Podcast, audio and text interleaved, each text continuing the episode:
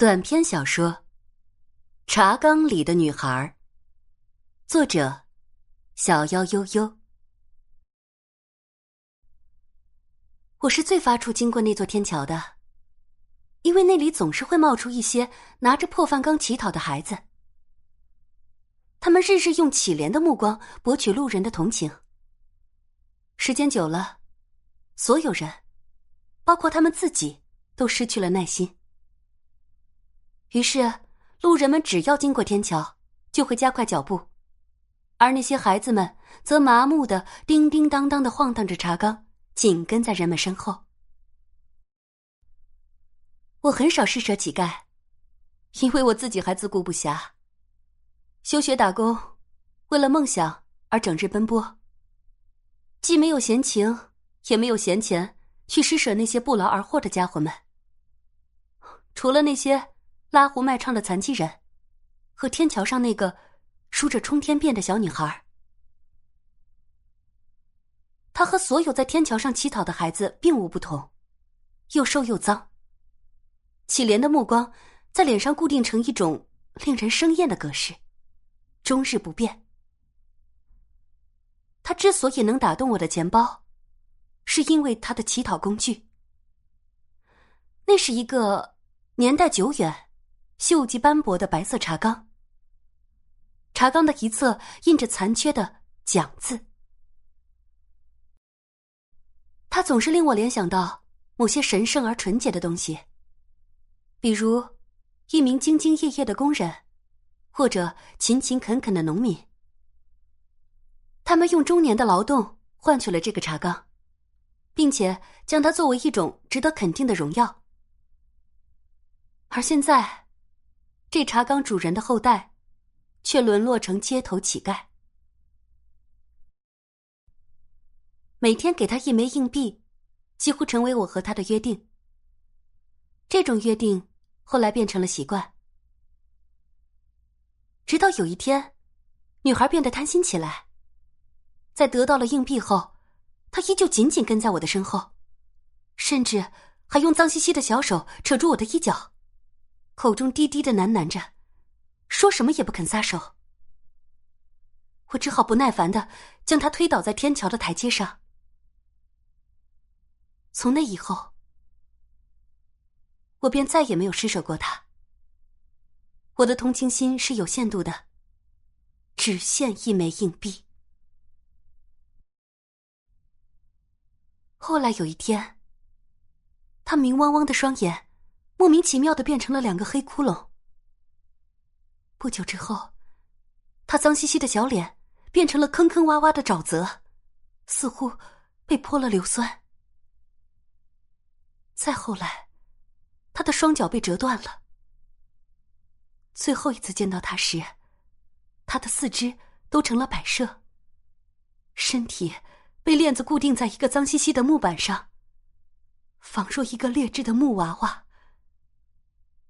最终，他和他的茶缸一起消失了。我是一个有教养的钟点工，专门为那些有教养的富人们洗衣做饭、整理家务。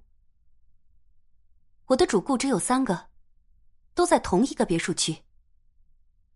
每天上午十一点到下午一点，我都在七号别墅服务。一点到三点是四号别墅，四点到六点是十一号别墅。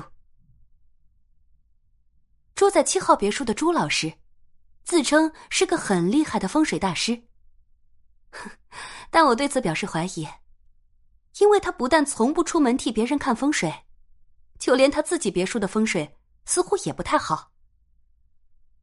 七号别墅本来就背阴，他还在周围种满芭蕉。那些墨绿色的大叶子遮挡了房间里所有的阳光。每次去他家做工时，我都会觉得阴气逼人，甚至就连朱老师本人也阴恻恻的。他的脸惨白而细腻，声音柔细，总喜欢坐在芭蕉叶的巨大阴影里自言自语，时而低声细语。时而轻轻笑着，有时候还会大声说些莫名其妙的话，仿佛在训斥不听话的孩子。在他家做工是最需要小心翼翼的，所有东西都要轻拿轻放，就连说话也必须压低了声音。似乎稍微闹出点动静，就会惊扰到什么看不见的东西。别墅里的保安说，朱老师家不干净，他近些年一直在养小鬼助孕。据说，他之前请来的钟点工，都是被小鬼吓跑的。我不信鬼神，自然也谈不上害怕。和所谓的小鬼相比，我心底更害怕朱老师本人。我怀疑他精神有问题，担心他某天万一发起病来，会不分青红皂白的杀了我，就像电影里那些变态杀人狂。在天桥上的冲天辫女孩消失后不久。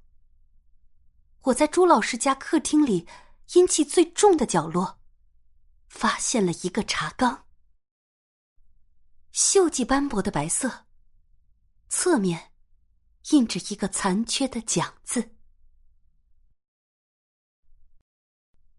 坦白说，四号别墅陆太太家的工是最好做的，因为她从不让我做家务，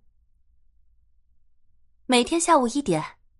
陆太太都会端坐在客厅的沙发上，一手握着笔，另一只手捧着一个厚厚的笔记本，等待我的到来。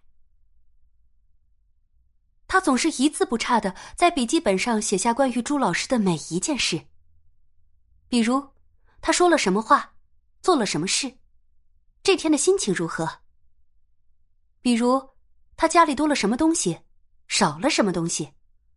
家里有没有什么奇怪的声音，或者奇怪的物件？每次记录完毕后，他都会皱着眉头，将那些文字从头到尾审视一遍，企图从中发现什么可疑的地方。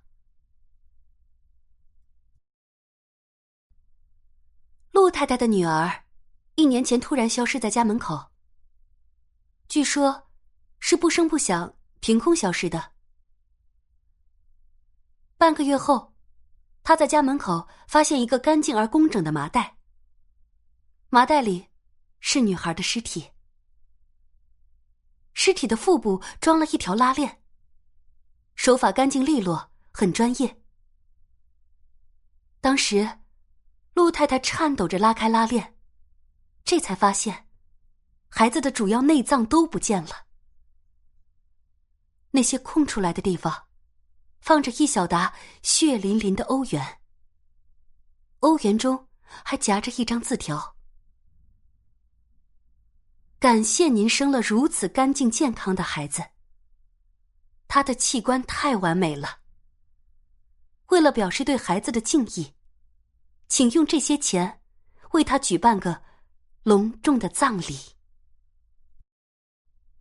陆太太当天就报了警，警方对此十分重视。因为他的女儿并不是第一个受害者。四个月后，一个贩卖人体器官的犯罪团伙被抓获，主要罪犯都已经被绳之以法。按理说，陆太太应该像那些别的受害人家属一样，让时间抚平伤口，重新开始新的生活。但她不甘心，她不许任何人碰她女儿的房间。他在家中挂满了女儿的照片。他在警方结案后依旧锲而不舍的，如疯子一般寻找凶手。陆先生不想如他一般一直将自己浸泡在悲伤里，主动申请调到了国外的分公司。于是，这栋别墅就成了陆太太思念女儿的灵堂。陆太太总觉得杀害女儿的凶手另有其人。且就潜伏在这个别墅区里。其中最可疑的就是朱老师。在我到朱老师家做钟点工的第一天，陆太太就悄悄找到了我。他出十倍的工钱，让我帮忙留意朱老师的一切。我说：“嗯，今天倒是有一件奇怪的事，朱老师家的墙角莫名其妙放着一个破茶缸，白色的，侧面还有个奖字。”陆太太咬着笔端愣了愣，突然从沙发上跳起来。她抿着嘴唇，拼命回忆了一小会儿，然后就开始翻箱倒柜。最终，他气喘吁吁的从地下室钻出来，将一张发黄的老照片拍在茶几上，说：“是不是这个茶缸？”照片上，整齐的站着一排穿着灰蓝色工装的男人。每个男人手里都捧着一个白色茶缸，每个茶缸上都印着一个“奖”字。陆太太抓抓自己的头发，指着其中一个人说：“我公公年轻时曾经是厂里的劳动模范，这茶缸是奖品。公公生前总喜欢用这个破茶缸给我女儿喂水，为此我还和他争吵过。”你仔细看看，是不是这个茶缸？说实话，我并不确定照片上的茶缸和朱老师家里的那个是不是同一个。就像我并不确定天桥上的女孩是不是陆太太的女儿一样。毕竟，陆太太的茶缸和陆太太的女儿都是照片上的，新鲜欲滴的，而朱老师的茶缸是破旧斑驳的。天桥上的女孩，也是邋遢干瘪的。可陆太太显然并不考虑这些，她斩钉截铁的对我说：“那个什么朱老师，就是杀人凶手，他残害小孩养小鬼，来帮助自己看风水。”当时，我完全被陆太太悲怆的母爱感染了，信誓旦旦的答应。和他一起揭穿这个恶魔的可怕嘴脸，以至于回到家后，我才发现一个严重问题：陆太太的女儿早在一年前就死了。我在不久前看到的小乞丐不可能是他的女儿。那么，女孩手里的茶缸，自然也不可能是照片上的那个。啊，朱老师确实有问题。我只负责为他做午饭，并不打扫卫生。但他家里总是一尘不染。他一个人独居，却总是多摆一副餐具，并且在吃饭时，有意无意的将茶水先倒进杯子之中，然后再浇在身旁。又或者是夹了菜之后丢到脚下。据说养小鬼的人都是这样。最为可疑的是他家别墅的地下室。那间地下室的门永远是锁着的，他在里面时是反锁，他在外面时则挂上明晃晃的铁将军。有时候我敲门叫他吃饭时，隐约听到里面传出欢快的童歌，比如《两只老虎》或者《别看我只是一只羊》之类的。有时候，里面又静悄悄的。任凭我怎么敲，他都不应声。也有时候，他会在我做好饭之前就哼着小曲儿坐在餐厅，笑眯眯的说：“小宋，今天多做点菜，有客人。”朱老师很少有客人，但他的客人基本都是孤身赴宴，并且每个都戴着墨镜或者压着大帽檐。即便在吃饭时也不摘下来。朱老师和客人吃饭时，会在座位旁留一个空位，并且摆上同样的餐具。他总是一边和客人低声交谈，一边对旁边的空位说句什么。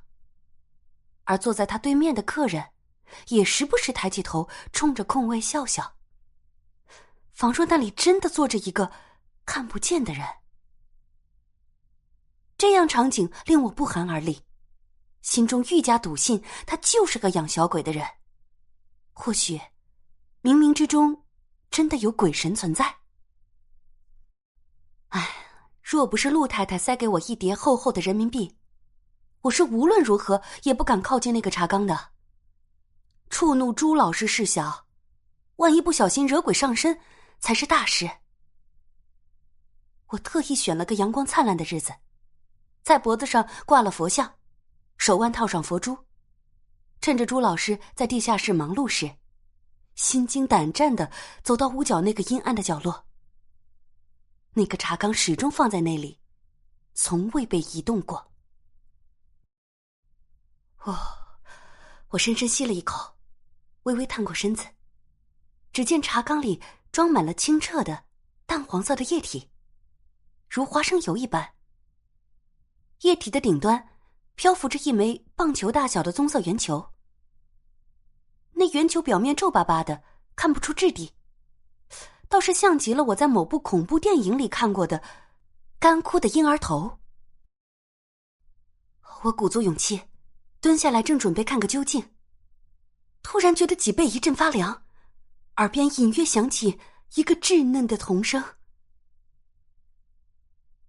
姐姐，给点儿吧，你真是个好人。”我哇的大叫一声，跌坐在地上。只听身后传来朱老师的怒斥：“小宋，你干嘛？”转身，只见朱老师站在门口，门外的凉风嗖嗖的吹进来，我身上顿然起了一层鸡皮疙瘩。